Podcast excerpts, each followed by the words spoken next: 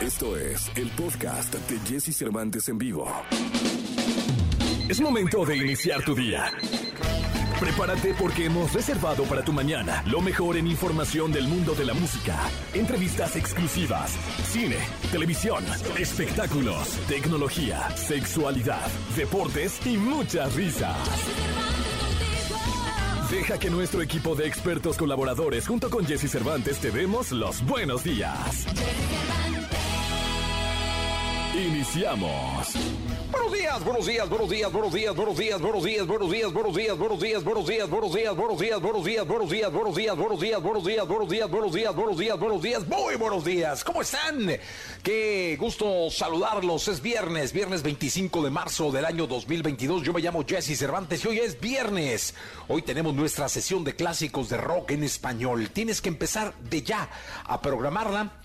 mandando un WhatsApp al 55 79 19 59 30 o bien en Twitter usando el hashtag Viernes de Rock en Exa. Viernes de Rock en Exa.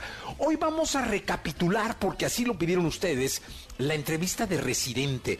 Nos dio una exclusiva eh, que transmitimos el pasado martes y hoy tendremos, eh, pues vamos a repetir de alguna manera eh, la entrevista de Residente, este, este hombre que, es, que se ha convertido en un filósofo, filósofo del rap, del hip hop, del reggaetón y que además de estar poniendo a bailar al mundo, lo está poniendo a pensar cosa que me parece bien interesante. También el día de hoy estará Chris Martin. ¿Quién es Chris Martin? El vocalista de Coldplay.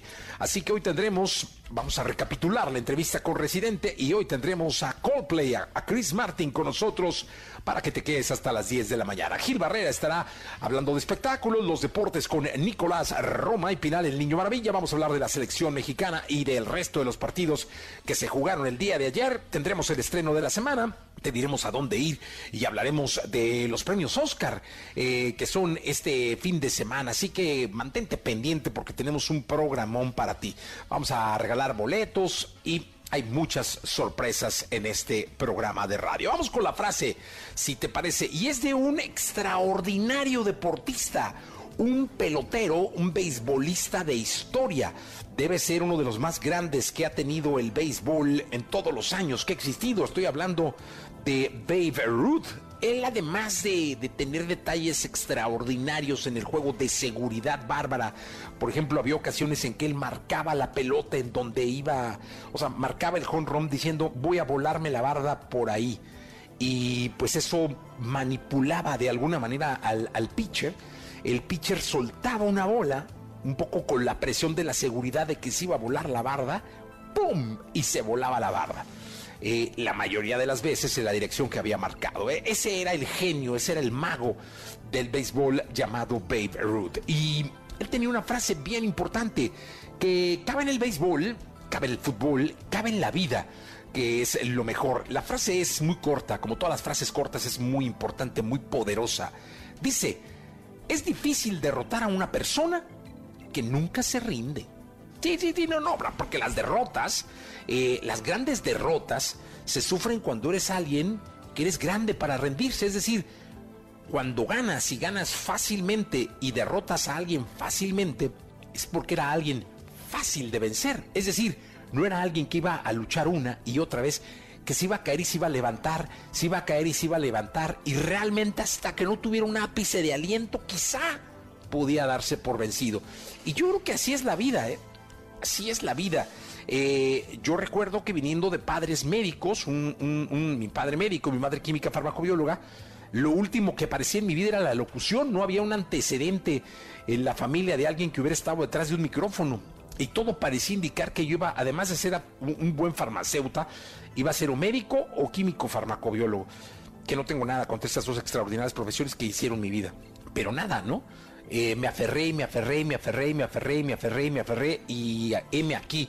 Después de más de 25 años detrás del micrófono, sigo con ustedes. Y así como, como puse mi ejemplo, que lo puse no por falta de modestia, sino por ejemplificar a alguien que quizá estando en una situación muy contraria a la que sueña, pueda estar seguro que lo va a lograr. Por eso puse mi ejemplo. Y yo te digo y te conmino a que no pares, a que no te rindas, así estés hecho trizas, hecho pedazos en el suelo, sin aliento. Si te queda un ápice de respiro, levántate y anda y levántate y sigue y levántate hasta que no le des, hermano. Porque sabes qué? Va a llegar y va a llegar a raudales. Venga, vamos a empezar nuestro programa. Qué buena frase de Babe Ruth y qué buen ejemplo. Lo mejor de los deportes con Nicolás Romay. Nicolás Romay. Con Jesse Cervantes en vivo.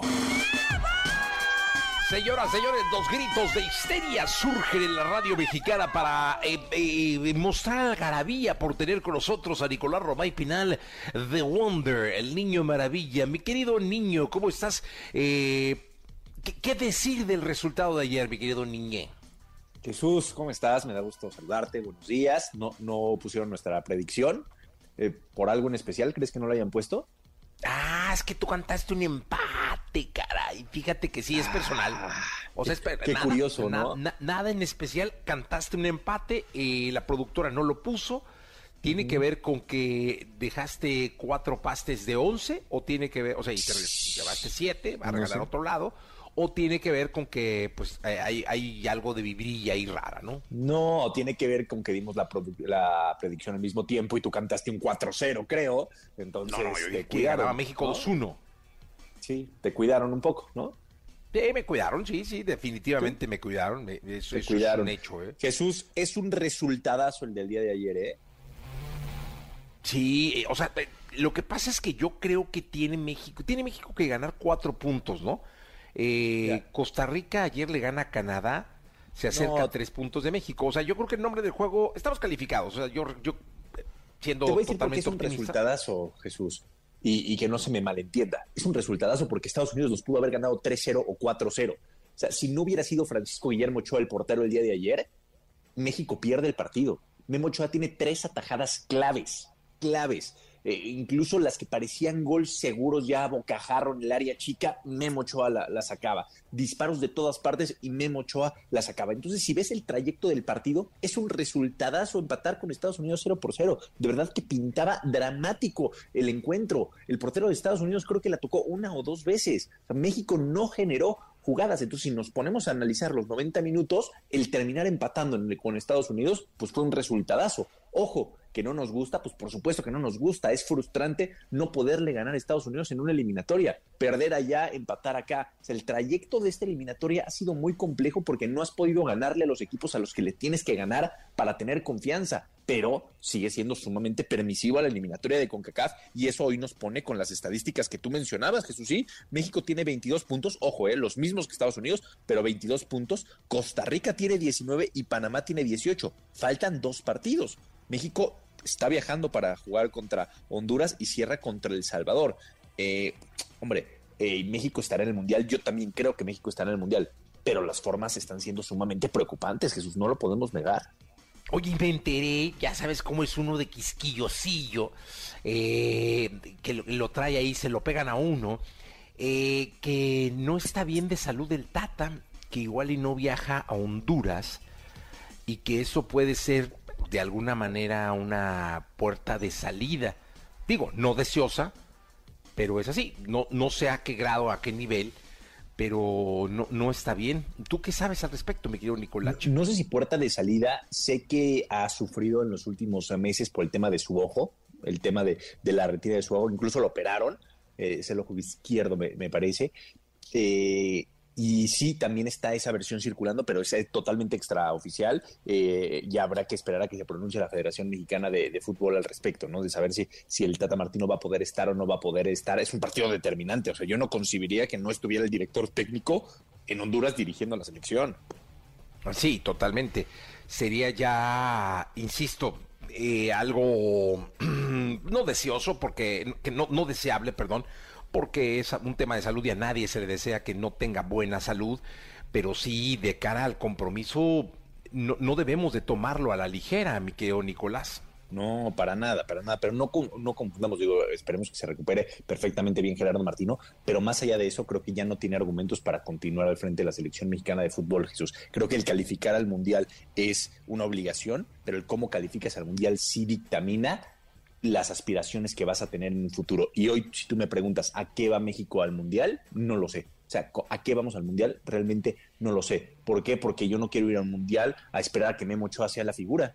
Pues no, quieres ir a un mundial a competir, a buscar trascender. Y hoy esta selección de medio campo hacia adelante no genera absolutamente nada. Y con futbolistas que en sus clubes están siendo determinantes, porque Raúl Jiménez lo está haciendo, porque el Chucky Lozano, porque el Tecatito Corona, incluso Héctor Herrera está siendo determinante con el Atlético de Madrid. ¿Qué pasa en selección? No lo sé los cambios llegan tarde, porque mete a Alexis Vega tarde, porque a Diego Laines no le da oportunidad, como creo que se la merece. Entonces creo que, caray, son, son muchas cosas las que giran también alrededor de la responsabilidad del cuerpo técnico. Eh, dime una cosa, Nicolache. El escenario eh, para México es debe ganar los dos siguientes partidos o con un empate y un triunfo o como, pero dos empates más dos victorias de Costa Rica le complicarían. Eh, cuéntanos cuál es la situación real de la selección mexicana. Sí, dos empates con dos victorias de Costa Rica, sí, complicarían muchísimo porque Costa Rica te rebasa y te, manda el repechaje, ¿no? Eh, pero eh, sí, México tiene que sumar por lo menos tres puntos. Ok, o sea, por lo menos tres puntos, eso quiere decir que tiene que o ganar un partido y perder el otro o eh, ganar un partido y perder el otro. sí, no, es así, tal cual. o sea, no le sirven dos empates a México. Qué, qué, qué fuerte, ¿no? Que, que no que no Sí, porque te, metes ya la, o sea, te metes a la fiesta de depender de otros. Sí, la verdad es que uno pudiera aducir que pudiéramos eh, pasar a calificar caminando al mundial y no. Y tendremos que hablar de Italia, que pierde con Macedonia y queda eh, fuera del mundial. Esa es la noticia realmente, Jesús. Ya me dijeron que hoy solamente hay una de deportes que, nos cambiaste por Coldplay, lo cual es totalmente entendible y, este, razonable. No, hay nada que decir, está totalmente bien, bien hecho y bien decidido, Jesús. Entonces tenemos mucho que hablar en esta primera de deportes. Italia está fuera del Mundial, segundo Mundial consecutivo, es histórico fuera del Mundial por segundo año consecutivo. Y si nos ponemos a revisar, Jesús, es dramático. Italia en el 2006 fue campeón del mundo. Después, en los siguientes mundiales, no avanzó a la siguiente ronda. Y lleva dos mundiales contando Qatar que no asiste lo que es que se caiga un proyecto. Sí, qué bárbaro. Aparte, Italia, que es una de las, de las selecciones históricas eh, de cara a una competición mundial, ¿no? O sea, es realmente es muy poco, es muy difícil llegar a imaginar un mundial si la, si la forcha zurra. No, increíble, ¿no? Lo vivimos así en Rusia, lo vamos a vivir así en Qatar. Y también aquí lo que más llama la atención es que es la campeona de la Eurocopa. Entonces no, no entendemos qué le pasó a Italia. O sea, ¿cómo es posible que Italia fuera tan cambiante en la eliminatoria y en la Eurocopa? ¿Qué le pasó a esta selección? Pero es un golpe durísimo. Portugal le gana a Turquía y si avanza, ahora jugará contra Macedonia del Norte. Nada más nos falta que Macedonia del Norte elimine a Portugal, ¿eh? Y que tampoco esté Cristiano Ronaldo. No, hombre, eso ya sería una cosa brutal. Pero es de esos equipos que luego sacan sorpresas. Mira, nada más. Dejar afuera a. Dejar fuera a Italia no es, no es cualquier cosa, ¿eh? Sí, sí, sí. Sí, no, no, no. La verdad es que un golpe durísimo y bien por Macedonia del Norte. Las cosas en, UEFA se están apretando y también en Conmebol. Ayer pasó todo lo que tenía que pasar para que Colombia tuviera vida, Jesús. Todo se le acomodó. Brasil le gana 4 por 0 a Chile. Paraguay 3 por 1 a Ecuador. Uruguay 1 por 0 a Perú y Colombia gana 3 por 0 a Bolivia. Queda un partido, queda una fecha y realmente está el tiro entre Perú y Colombia para el repechaje. Perú tiene 21 puntos y Colombia tiene 20 puntos. Ya calificados Brasil, Argentina y con 25 puntos y 25 puntos está Ecuador y Uruguay. Perú tiene 21 puntos, entonces ya no los, ya no los alcanza. Eh, de destacar evidentemente, esta última jornada va a ser brutal, brutal porque juega Venezuela contra Colombia y Perú contra Paraguay. Entonces, si se acomodan las cosas, Colombia sí se puede meter al Mundial. Pues mira, la verdad es que sería bueno por la cantidad de amigos colombianos que tenemos y por el amor que le tienen al, fútbol en aquel país. Mi querido Nicolache, pues muchísimas gracias por estar solo en una ocasión con nosotros en este, en este programa. La verdad es que me hubiera gustado tener las dos que, tenemos siempre, pero pues te dieron un cepilladón bárbaro. Eh, tiene que ver con Chris Martin en la entrevista que tenemos con Coldplay, pero, eh, pero yo la verdad es que hubiera, hubiera hecho, hubiera movido algo, hubiera quitado música, no sé pero la vida luego no, no, no te da esas oportunidades. Me dijo que por Chris Martin y por Rafa Sarmiento y los Óscares. Ah, bueno, es que Rafita hace mucho que no aparece por aquí, caray.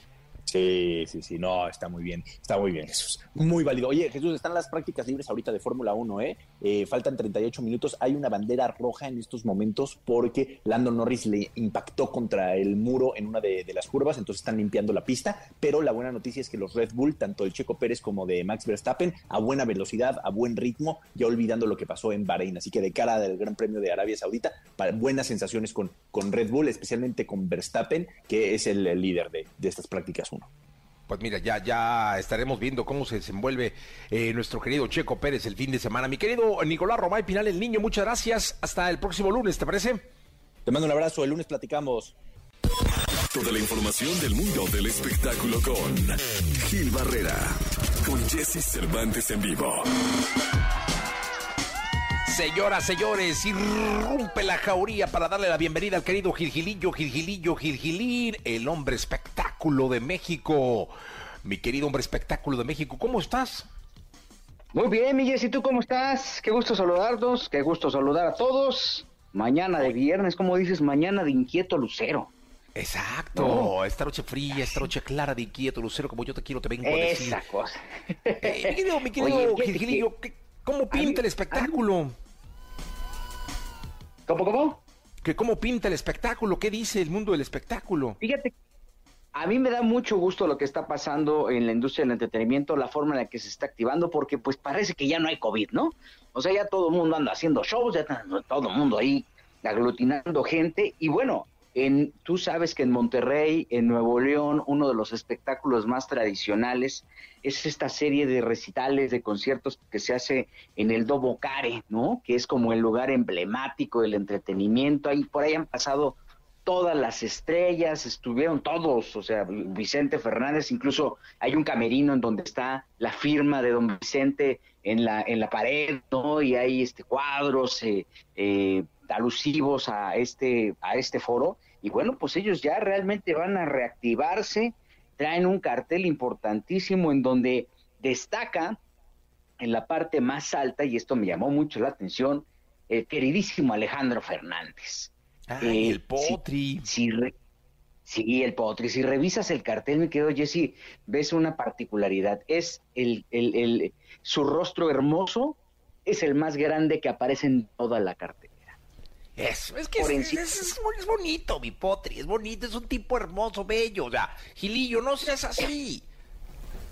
Es un galanazo. Por encima de Intocable, Ángeles Azules, Duelo, que ya ves que a Duelo le va muy bien por allá. Alfredo Olivas, El Fantasma, Los Dos Carnales, en fin, una cartelera bastante atractiva, muy importante, que, que, reactiva el centro neuronal, por decirlo de alguna forma, del entretenimiento en Nuevo León. Ahí este, pues obviamente eh, eh, es una, eh, es un es un reto para los artistas que se presentan ahí, el público es duro. Digamos que es como nuestra quinta Vergara en el norte. Eso, muy bien. Pero puro vato feo, pues por eso mi potri es el bonito ahí, o entiéndelo, Quilillo. Ah, bueno, no, sí, aparece, sí, sí, claro. Obviamente el potri está ahí, pero ¿sabes qué me decían? Que aparece ahí en la parte más importante del cartel por contrato. Ah, sí, porque, sí. Dicen, si lo van a anunciar, anúncienlo bien y que sea la estrella principal. Y lo mismo hizo en San Marcos. En la feria. En la feria de San Marcos también, que este, en el palenque donde va a estar, tiene que aparecer arriba. Sí, pues es que es mi, mi potri, o sea, es no, no, no, ¿cómo? O sea, no, no entiendo. Sí, sí, sí, o sea, prácticamente ese es uno de los este atractivos, digo, de, los lugares donde se presenta, pero ya me estaban contando que obviamente eh, la figura principal de todo este tipo de eventos tiene que ser Alejandro y que por contrato ya al empresario le dicen, si tú quieres que vaya Alejandro, independientemente de que le tienes que entregar con tu maja, tienes que ponerlo como figura principal. Ahora, lo tiene bien merecido, ¿eh? Sí, cómo no, tiene toda una vida dedicada a pues, atender al mundo del entretenimiento, palenques, teatros. ¿Qué no ha hecho Alejandro Fernández? Sí, ha hecho de todo, ¿no? Y la verdad es que lo importante del tema es que pues ya no más figuras. O sea, después de que ya don Vicente pasó a mejor vida, ¿no? Este, ya no hay más, pero ya no tiene competencia. Bueno, ni Pedro Fernández, porque sabes que Pedro Fernández siempre lo que andaba muy activo, pues ahorita ya ni figura en ese tipo de carteles, ¿eh? No me digas, caray. Sí, sí, sí. Entonces, bueno, pues básicamente aquí lo interesante son varias cosas. Primero, la reactivación de la economía en el entretenimiento. Ayer a Grupo Firme le fue muy bien, ¿no? Este. No, hombre, qué barro, ¿qué tal lo de Firme ayer, Gilillo? Oye, vamos el 7, ¿no? Vamos el 7 de mayo, te invito, vamos juntos. Órale, sí, sí, sí, pues ya vimos, ¿no? Ya, ya vimos que fue mucha gente y todo, hay que escuchar los comentarios, pero muy buenos comentarios, ¿no? Dieron unas pulseras como las que en su momento dieron con Coldplay, ¿te acuerdas? Aquella gira espectacular en donde este se prenden de repente en determinado momento del show y todo eso. Son unas pulseras de LED, pues que también acá dieron pulseras, que la gente estaba muy contenta, eufórica. Y bueno, pues este, creo que también lo que hicieron ayer fue este, pues eh, sacarse la espina y demostrar que tienen mucho que construir, mucho que trabajar, porque lo que hicieron ayer es solamente el primer paso de una carrera que puede durar muchos años si lo cuidan, ¿no? Sí, la verdad es que sí, me, dio mucho gusto ver el éxito de Firme el día de ayer, una cosa eh, histórica para, para un grupo eh, de la música popular mexicana que ahora, eh, que ahora manda la música en México. Felicidades, pero vamos, ¿no, yo Pues para echar ahí un tequilita, un whiskol o algo, ¿no? Mira, nada más por eso, nada más por eso te voy a aceptar porque veo que estás muy insistente, ¿no? Está bueno, Gilirín. Oye, pues muy bien, Gilillo. Oye, ¿ya terminó la serie de, de, Don Vicente?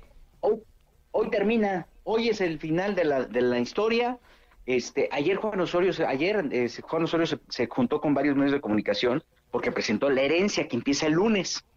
y ahí ah, Juan Osorio confirmó que pues prácticamente el, el, estreno de la segunda temporada de la serie inspirada en la vida de Vicente Fernández, basada en el libro de Olga Warnat, este, parece ser que va a salir al aire más pronto de lo que pensamos, ¿eh, mi querido Jessy? Por ahí dicen que por ahí de mayo probablemente podamos ver ya la segunda temporada, incluso antes que Netflix la, la tenga eh, tenga la otra versión, ¿no? Que aparentemente es la versión que le gustó a la familia Fernández y bueno, pues este, bueno, le gustó porque les dieron una la nota, ¿no? Pero este, eh, ya Juan Osorio confirmó que ya está lista prácticamente la segunda temporada y que eh, prácticamente antes de que de la mitad del año la gente ya estará viendo este fenómeno, porque además fue un fenómeno en todos los sentidos, ¿no? Este, por primera vez se lleva a la pantalla la vida del, rey y obviamente este, en medio de una controversia muy particular, pero que también ha tenido una aceptación maravillosa, en donde, de acuerdo a cifras de Televisa, más de 29 millones de personas lo han visto, ¿no? Oye, dime una cosa, Gerio, ¿cómo resumirías eh, eh, la serie en general? ¿Cómo, cómo, en cuanto a rating, en cuanto a todo? Yo creo que fue, yo creo que fue un, proyecto exitoso por muchas cosas, porque la gente no está acostumbrada a las series. O sea, me refiero a la gente que ve televisión abierta, ¿no? Eh, la, gente que ve televisión abierta está hecha otro tipo de hábitos, ¿no? Está generando otro tipo de, tiene otro tipo de intereses, el tema de las telenovelas, ¿no? Y aquí, aunque pudiera ser una telenovela, pues también el formato es diferente, la calidad con la que presentan este, el producto, ¿no? Incluso a nivel visual, me refiero, es diferente. Entonces yo creo que, fue un ejercicio muy positivo, fue una, una, forma de entrarle de lleno a las series con un producto, un producto popular sin escatimar esfuerzos y ni dinero, ¿no? Que también es importantísimo, porque tú ya haces una telenovela con cierto presupuesto, pero porque ya sabes que la estructura te funciona, porque ya sabes que si la inviertes aquí te puede dar mejores resultados. Acá no escatimaron en nada. A ver, Jesse, hicieron un, back, un se llama un pueblo, para, para, para, para este proyecto, que es un proyecto de, 20, de 30 capítulos, no se compara con una telenovela. Entonces eso te habla de que hay un ánimo de invertir en este tipo de, proyectos. Y la gente en términos de audiencia lo recibió bien. Eh, hay una, está comprobado que al final hay una brecha generacional con Vicente Fernández porque no es un artista que le interesara mucho a los jóvenes, ¿no? Por, porque también, pues, nuestras generaciones sí lo tienen muy bien identificado, pero los más jovenzuelos, por ejemplo, de la edad de la productora, pues no lo ubican tan abiertamente, ¿no? Entonces, ah, no, es que tan este, creo que también es parte de este experimento y algo que, que vale la pena reflexionar y valorar por la forma en la que se está presentando. Ya Azteca está, está comenzando a hacer también proyectos de, esta, de este tipo y pues este, e, este ejercicio siempre va a ser positivo para la industria, ¿no? Pues la verdad es que sí, mi querido Gilillo, eh, si te parece lo escuchamos el próximo lunes. Está el premio Oscar, así que tendremos mucho que comentar el, el próximo lunes. no hay que perder de vista a Derbez, ¿no? Que ahí este con Coda va, va esperemos que, que delata, ¿no? Ya los expertos dicen que a lo mejor no, que porque está enfocado en otro lado, pero bueno, pues siempre esta entrega reactiva la industria y lo, y lo mejor del tema, mi querido Jesse, es que siga viviendo el espectáculo. Sí, que siga viendo el espectáculo. Me querido Gilillo, un abrazo muy grande. Gracias por estar con nosotros. 8 de la mañana, 35 minutos. 8 de la mañana con 35 minutos. Eh, gracias, Gilillo. Miguel, sí, buenos días a todos. Nosotros ponemos los estrenos. Yo soy el único que lo Y las sugerencias. Mucho, Leo. Tú pones las palomitas. Cine, con Rafa Sarmiento en Jesse Cervantes en vivo.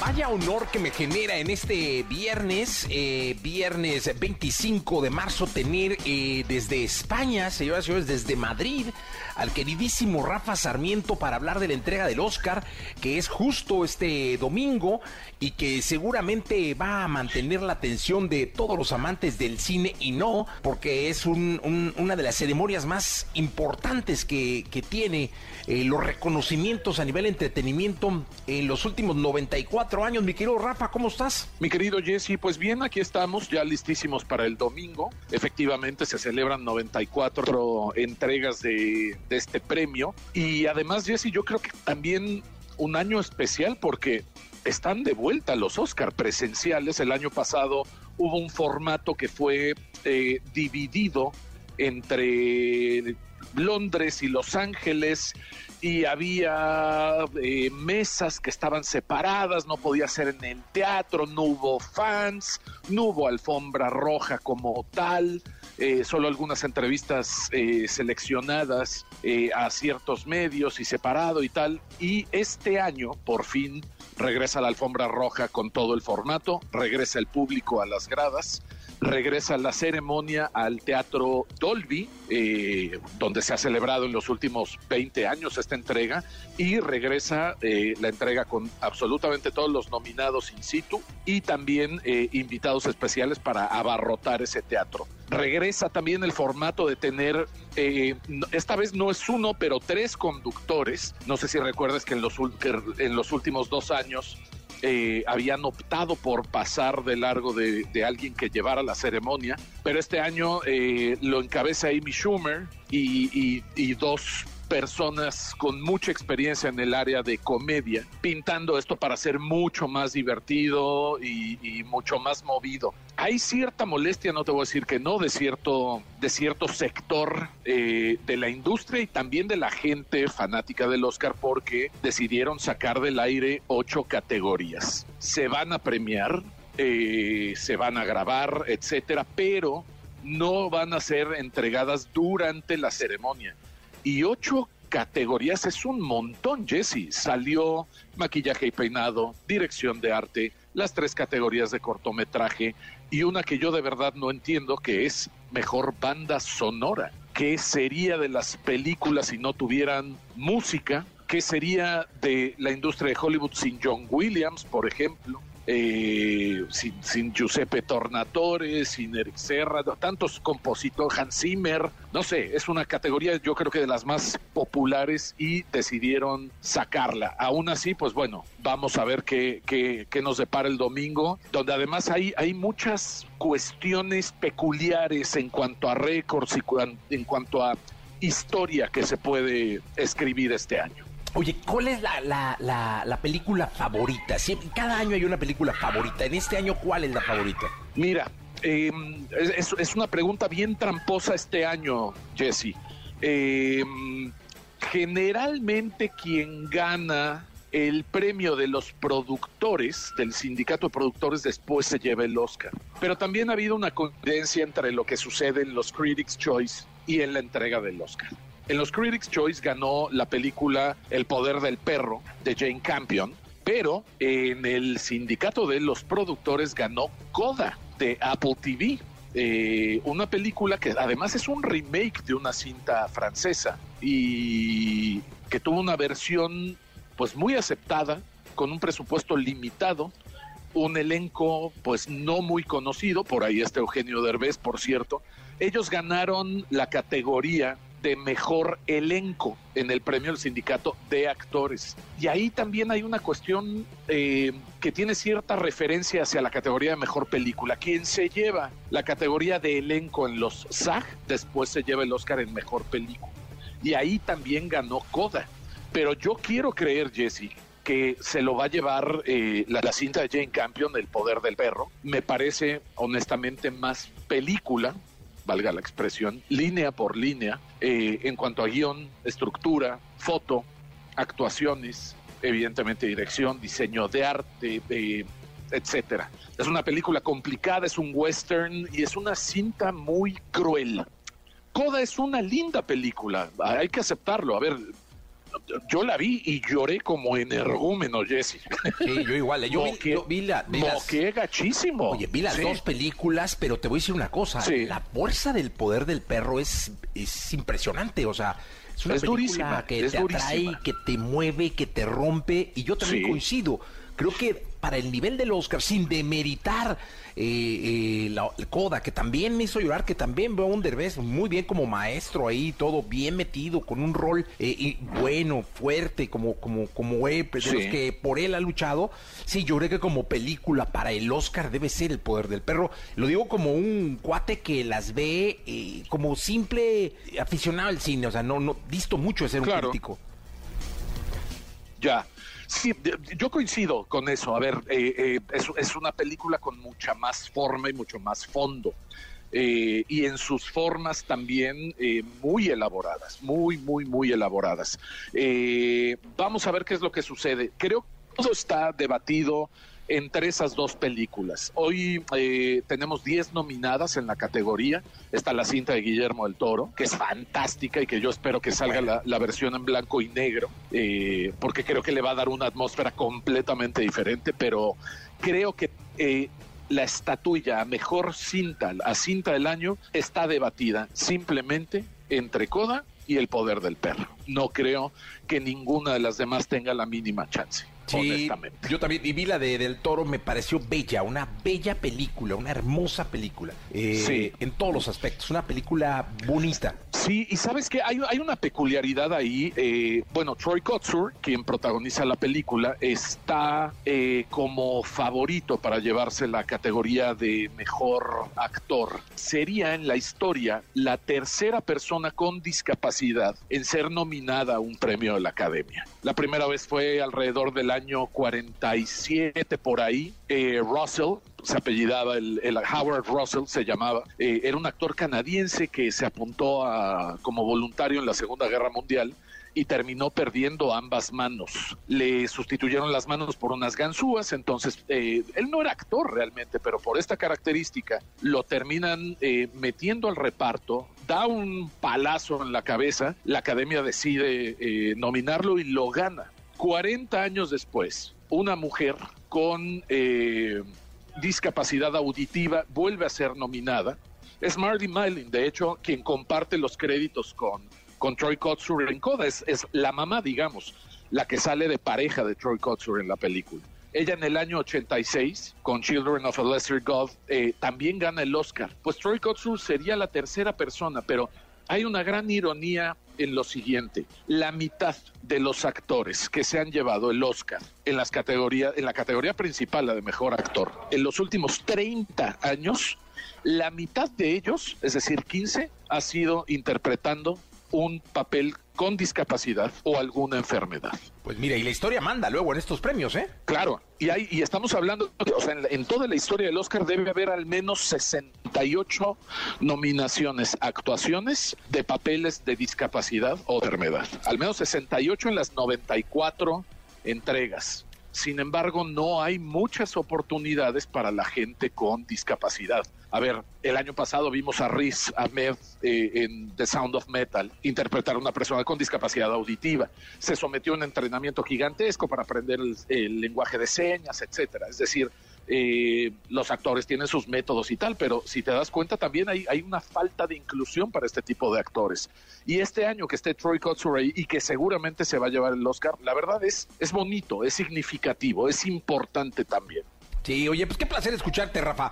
Eh, vamos a estar en, contacto contigo la próxima semana para escuchar tus comentarios. Suerte, ¿dónde te puede ver el público eh, en la ceremonia? Vamos a estar ahí en TNT como todos los años. Este, tenemos un pre-show, va a haber alfombra roja y demás. Y después, bueno, la, la ceremonia como tal me toca a mí comentarla y, pues ahí estaremos en TNT. Hay dos canales en TNT, uno en HD y otro no. En HD va por eh, idioma original, pero con nuestros comentarios y la traducción y demás estamos en el, en el TNT normal, digamos. Pues ahí está. Ahí vamos a estar, mi Rafa, querido, muchas gracias. Te mando un abrazote. No se los pierdan, vean en, televisión a Rafa Sarmiento. Eh, y yo me despido, muchas gracias por estar con nosotros hasta el próximo lunes en punto de las 6 de la mañana. Y mañana tenemos resumen, sábado y domingo resumen. Rafa, gracias. Un abrazote.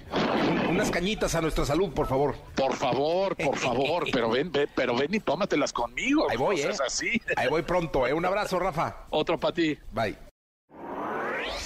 Llega el fin de semana y Jesse Cervantes te da las mejores recomendaciones para visitar y conocer. ¿A dónde ir con Jesse Cervantes en vivo? Es una de las bandas españolas más importantes y han vendido más de 8 millones de discos en el mundo y este fin de semana vuelve nuevamente a México. Disfruta de La Oreja de Van Gogh, una banda que nos ha regalado increíbles canciones a lo largo de su trayectoria. La cita es hoy viernes 25 de marzo en el Auditorio Nacional a las 8.30 de la noche. Aún estás a tiempo de adquirir tus boletos. Disfruta de un concepto de conciertos en vivo. Mist, que significa My Soundtrack, está de regreso a los escenarios de la Ciudad de México y presenta una nueva edición que trae lo mejor de Disney a través de un show diseñado por Chacho Gaitán. Este espectáculo te permitirá disfrutar de las mejores canciones. Las citas mañana sábado 26 y domingo 27 de marzo a la una de la tarde. Adquiere tus boletos y no te pierdas de ese espectáculo protagonizado por las voces de Ceci de la Cueva, Vince Miranda, Danisha, Patricio Borghetti y Rour Kid.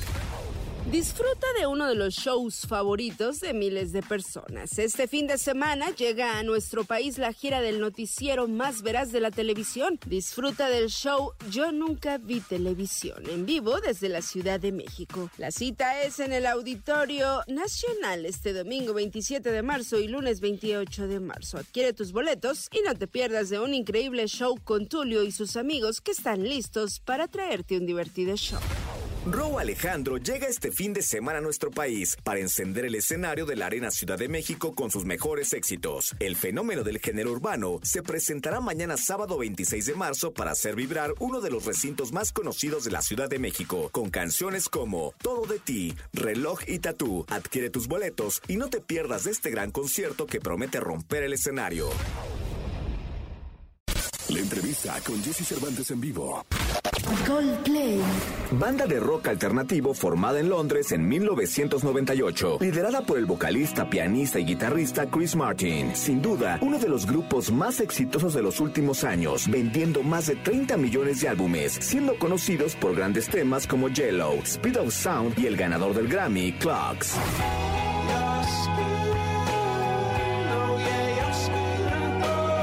Esta vez están de regreso en México y previo a sus grandes y esperados shows llegan con Jesse Cervantes aquí a Exa FM.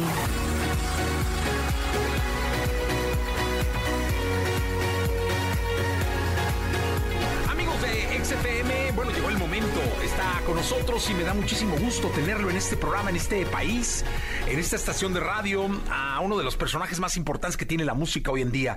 Él es Chris Martin, el líder de Coldplay, al cual me da muchísimo gusto saludarlo. ¿Cómo estás? Ay, Jesse, ¿cómo estás? Ándale, eso muy bien el español, qué bien, muchacho, qué gusto.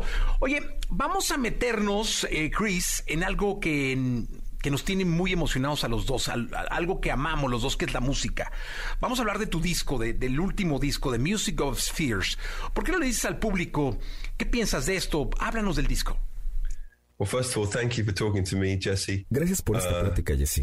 How did uh, come up? Well, ¿Cómo surgió este disco? I, I don't know. It, these things no lo sé. just arrived. Estas cosas solo I, llegaron. I'm obsessed with music and obsessed with Estoy obsesionado con la doing música. Things with our band obsesionado con hacer cosas at some con point, la banda. About six years ago, someone gave me en algún a book, momento de hace seis años, um, alguien me dio un libro the mysticism of llamado sound El and misticismo music, del sonido y la música. Which is about, uh, que trata sobre los elementos espirituales de la música, del universo, y de ahí viene el nombre, Music of the Spheres, que para mí representa la vibración entre todas las cosas. Y creo que es un buen título para este álbum. Y así fue como pasó. Después esperamos para las canciones ideales para este disco. A mí me encantó eh, el título y me encantó llegar a un punto como banda de poder hacer obras como Coloratura, que es un viaje de 10 minutos. Yeah. I think, Jesse, we have a feeling right now of total Creo, Jesse, que tenemos una sensación ahora de Um, libertad total. that if we Creo que like a song or me gusta el alma o siento el alma. we will do it. En algo lo It haremos, matter what style, it doesn't sin matter importar what qué estilo sea. Uh, tempo. O el tempo. It's just kind of we're very lucky. We just get to Creo que somos muy afortunados de hacer la música que nos gusta. um, Pero también he estado pensando do que no tenemos que hacer lo mismo con el mismo estilo, same con los mismos um, sonidos. Y sí, creo que ese es el sentido de libertad que hay en la banda. Una de mis canciones favoritas es este feat que hicieron con Selena Gómez de Let Somebody Go. Creo que este asunto de todos en algún lugar somos alien eh, te deja un sentido nostálgico bien importante para los que escuchamos la canción y nos metemos en la canción. Yeah. Well, it's funny you say that. The phrase "everyone is an alien" Sí, es divertido que digas eso. La frase todos en algún lugar somos algo. because it means a few things to me. Será algo muy recurrente en nuestro show that- porque significa mucho para mí. The temptation that we all have as humans Lo que principalmente significa es que la tentación que todos tenemos como humanos de criticar cosas o a personas que no conocemos o no entendemos aún y que el juicio se vuelve general. Remember that if you go somewhere, Cuando then you're an recuerdas si vas a algún lugar, entonces eres un alien. you, then you're O weird de to estar con alguien que se sienta igual. Just sort of reminds you that every, Todo everybody te recordará is que a todos stranger somos somewhere. extraños en algunos lugares. Everybody's habits seem Todos tenemos unusual hábitos que para otras personas son inusuales. And so Para gente que maybe to tiene let hábitos go of diferentes. judgment, Así que dejemos ir esa crítica, dejemos ir ese miedo. Queremos que se sientan very con el coraje y peaceful con la paz. statement Y para nosotros us. es una frase muy importante. Y quizás ese sentimiento sea el que como sociedad todos necesitamos, ¿no? Porque creo que todos en este momento tenemos miedo de todos. Y, y ese es el sentimiento que, que, que nos va a hacer salir adelante finalmente todos juntos, creo. Yeah, I understand, Jesse, and, but let me give you some good feeling. Te entiendo, Jesse. Déjame darte un that. bonito sentimiento. Porque siempre ha sido así desde el principio de los tiempos. De hecho, creo que ahora somos más humanos que nunca. Nos sentimos conectados más que nunca. Queremos that experimentar somebody otras culturas. Que alguien que vive en Taiwán sienta lo mismo que alguien que vive en Portugal. Zambia. Es lo mismo de alguien más que vive en Zambia o en México. Porque creo que hay muchas But cosas que nos unen. Pero en las noticias focus on the siempre nos enfocamos en lo malo. Cierto, tienes un punto muy acertado ahí. And also certain certain politicians Y también survive algunos políticos sobreviven al miedo. but really we're much more A similar veces somos más parecidos think de and lo que creemos. to worry because Así que creo so que many no debemos de people are preocuparnos. like you and they they want Hay to mucha gente que nos connection quiere y que quiere tener esa uh, conexión love between y sentir different ese amor things. entre las diferencias. Chris, van a estar en México y no solo una vez, van a estar ocho veces en nuestro país. ¿Qué puede esperar la gente de Coldplay? Tienes razón, tenemos shows, ocho shows en. México. Ocho conciertos en México, increíble. Es un récord. Lo que sí está de más decirte es que amamos estar allá. very special thing for us to play in Es una cosa muy especial para nosotros poder tocar en Central and México. South America. well, Y en Centroamérica y en todo el mundo. But I think we've been coming there for such a long time. Hemos estado viniendo por And- mucho tiempo y Everyone has always been very accepting, whatever our sound is todos están esperando escuchar lo que en este album. momento tenemos. Um, and it's, O el it's álbum been que very important lanzamos. to me personally Y para as well. mí su país es muy especial e importante. Uh, so I just feel very grateful that we Y get estoy muy agradecido de Very poder regresar y so. poder tocar. Oye, y aún me parece más emocionante que hay que hablar de que este tour es eco-friendly. Eh, conociendo a la industria de la música y a toda la magia que genera, ¿cómo lograrlo? Yeah, that's a great question. Well, Sí, es una it's- gran pregunta. It's about 50% more eco-friendly. Es 50% than más eco-friendly de la última vez que tuvimos de And that gira. takes so many hours Y eso toma muchas horas, mucho dinero y mucho esfuerzo, pero vale la pena. Yo intentaré seguir haciéndolo más y más limpio hasta que en algún punto sea 100% limpio. Es muy difícil tratar con cosas como el transporte en avión, uh, el tráfico que se genera por el concierto. Pero el concierto por sí solo tiene energía renovable. Um, hay mucha energía reciclada, energía sustentable. Uh, Así que realmente lo estamos intentando. Y seguro será un gran experimento. Creo que además son la, la primera banda que lo intenta. No estoy seguro, no quiero ofender a nadie, pero creo que son los primeros. Bueno, muchas gracias. si fallamos, no pasa nada. Seguiremos intentándolo. Oye, y finalmente, Chris, la última vez que estuvieron en México grabaron un video musical. ¿Tienen en mente hacer algo similar? sí, queremos hacer algo otra vez. Muchas gracias, eh, Chris Martin, por estar con nosotros. Es un placer tenerte en esta estación, en este programa. Invita a la gente a que te vean en concierto. Hi everybody, I'm Chris from the band Coldplay. I hope you're having a great day. Hola a todos. Soy Chris de la banda Coldplay. Espero que estén um, teniendo un día maravilloso. Nos veremos muy pronto y probablemente veré a algunos de ustedes el 7 de abril en un show más que añadimos en la Ciudad de México. Así que si quieren venir y decir hola, nos encantará verlos. Muchas gracias.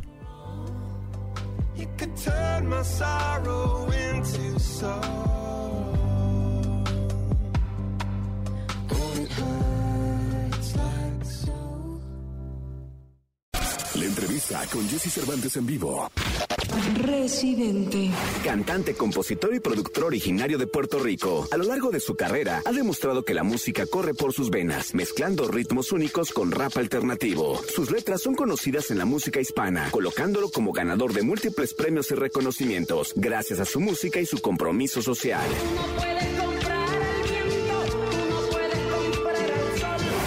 Y con Jesse Cervantes. Cenexa tenemos una entrevista exclusiva con Residente, quien nos hablará de su más reciente sencillo, los planes en la música y su participación en el Vive Latino 2022.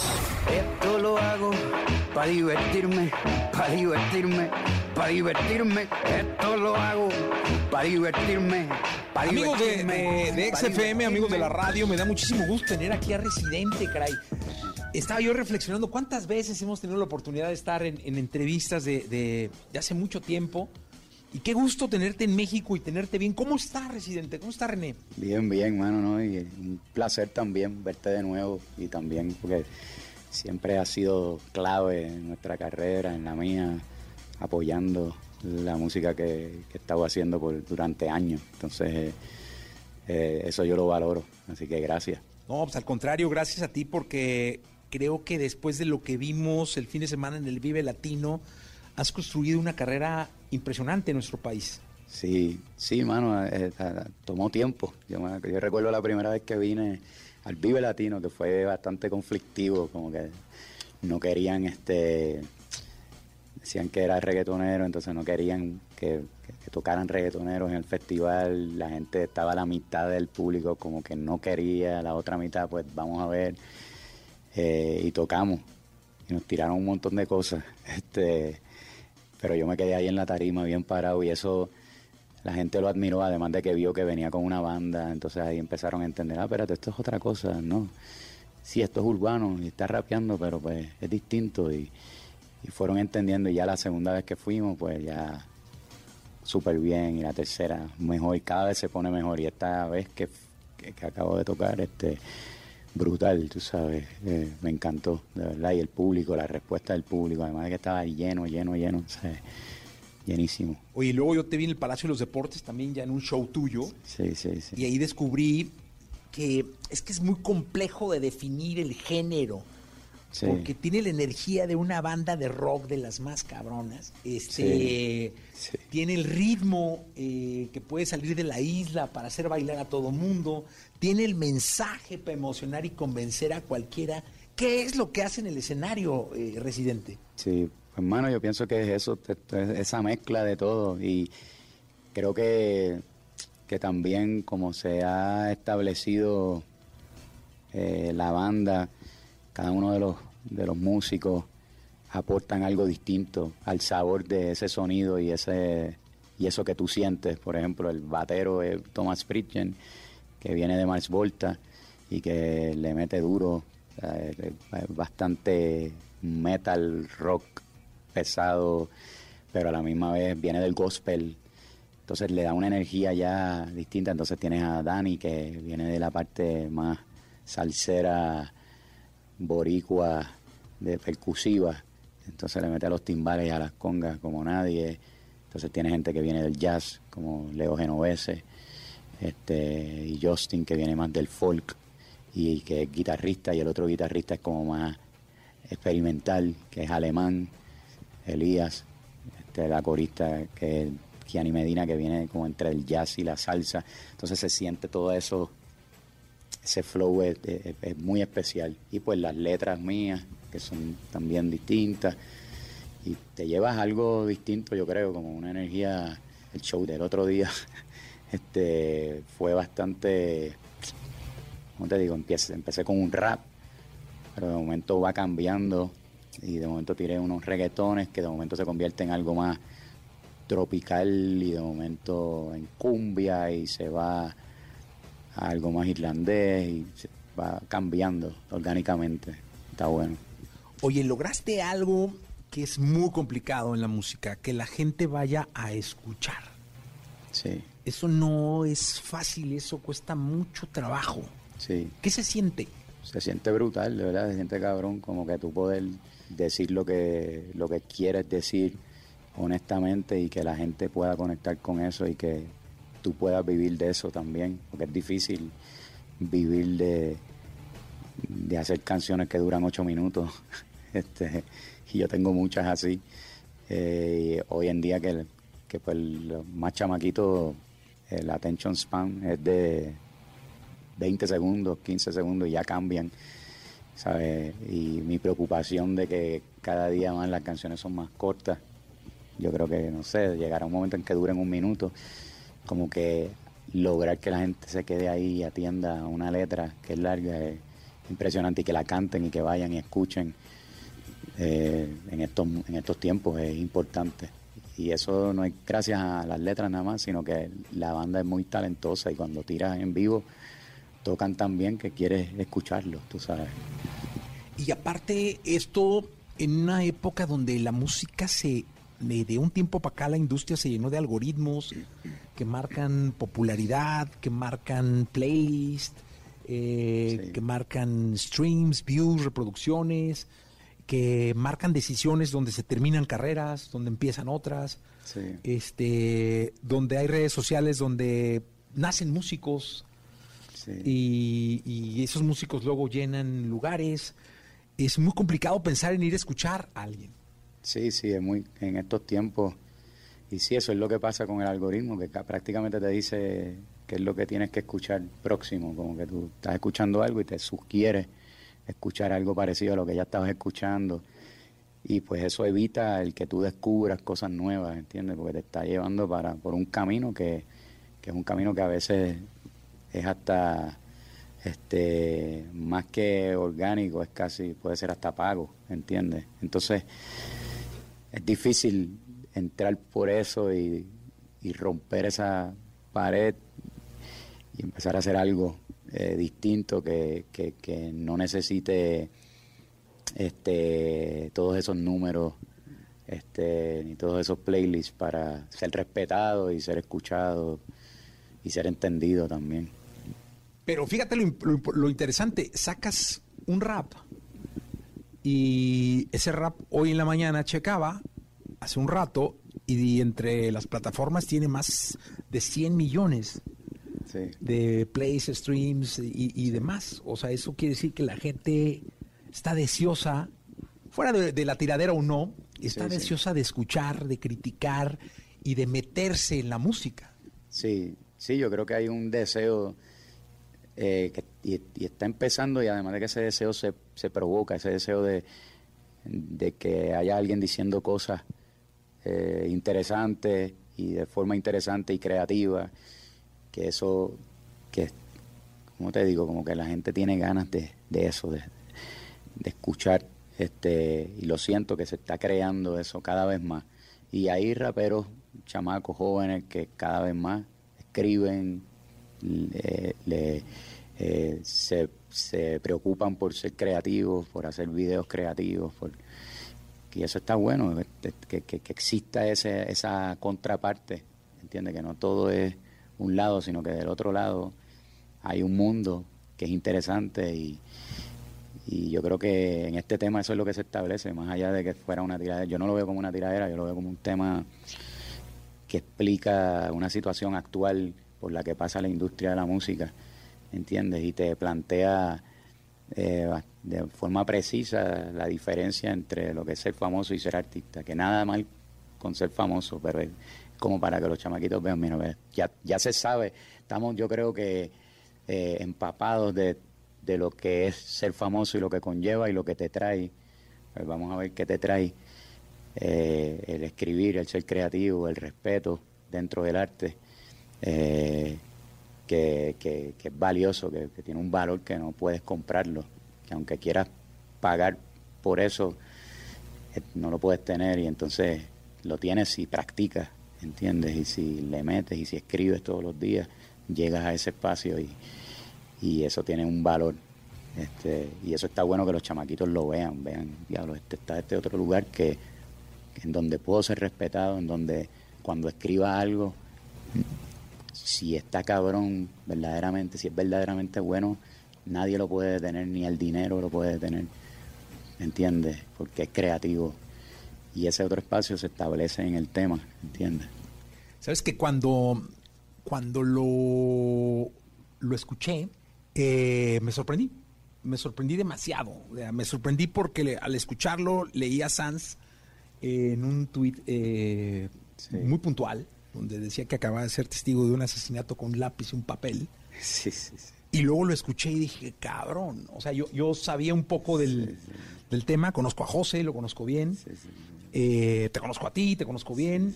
Y luego dije, es que esto es un grito. O sea, lo tomé como un grito que iba más allá de ir contra una persona en especial. Era un grito de muchos en la industria que se daban cuenta que ahora estaba llena la música de famosos. Sí.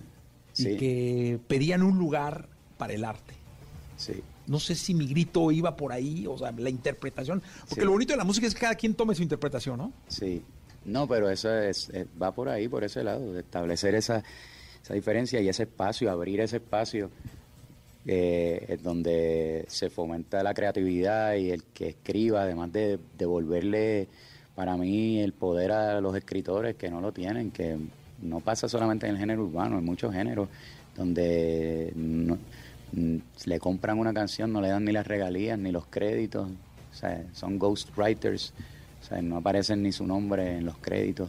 Eso me parece una falta de respeto, ¿entiendes? Y es como devolverle eso, que los escritores tengan su espacio y, que sean famosos también, inclusive más, ¿entiendes? Porque están escribiendo y eso, eso es un arte y toma tiempo y, no se puede ver como si fuese nada, ¿entiendes? Entonces está bueno, nada, está bueno abrir esa discusión y mucha gente entendió y, y entiende y muchos chamaquitos yo sé que van a empezar a escribir y van a decir, mano, yo prefiero este lado, aunque me cueste más llegar para ser famoso, por este camino, por este camino es un camino en donde voy a tener cosas que, el otro lado no puede tener, aunque tenga mucho dinero, ¿sabes? ¿Entiendes? Porque no puedes comprar el respeto, ni la, ni la credibilidad, ni puedes detener eh, cosas que, que el mundo acepta.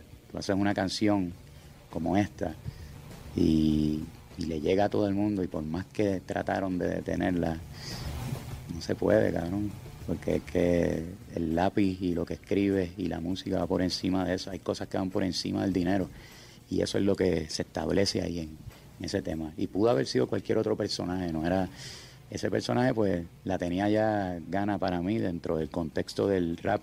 Que hay gente que no entiende eso, la dinámica que, se establece en el género urbano y el rap eh, es que cuando te molesta algo, este tú lo dices honestamente, eso es parte del espíritu del rap, pero también eh, está la dinámica de las tiraderas, eso es normal, es una tiradera, eh, se hace. La hizo Jay-Z con Nas, la hizo Eminem con Machine Gun Kelly, la han hecho tantos raperos. Entonces hay gente que no entiende, ah, pero ¿por qué? Y de eso se trata, de, de coger a una persona y sorprenderla hasta el punto que no pueda responderte. Este, ¿Entiendes? Cuando logras eso, pues, pues flores. Y hay gente que te va a responder, pero y hay veces que te responden, pero no, no tiene la misma fuerza. ¿Entiendes? Como, como los trovadores en Puerto Rico, como los gauchos en Argentina. Yo me imagino que los llaneros también en Venezuela creo que lo hacían, ¿sabes? Que competían de esa manera. los corridos acá? También, pues, tienen eso. ¿sabes? Todo, todo eso es parte de la dinámica.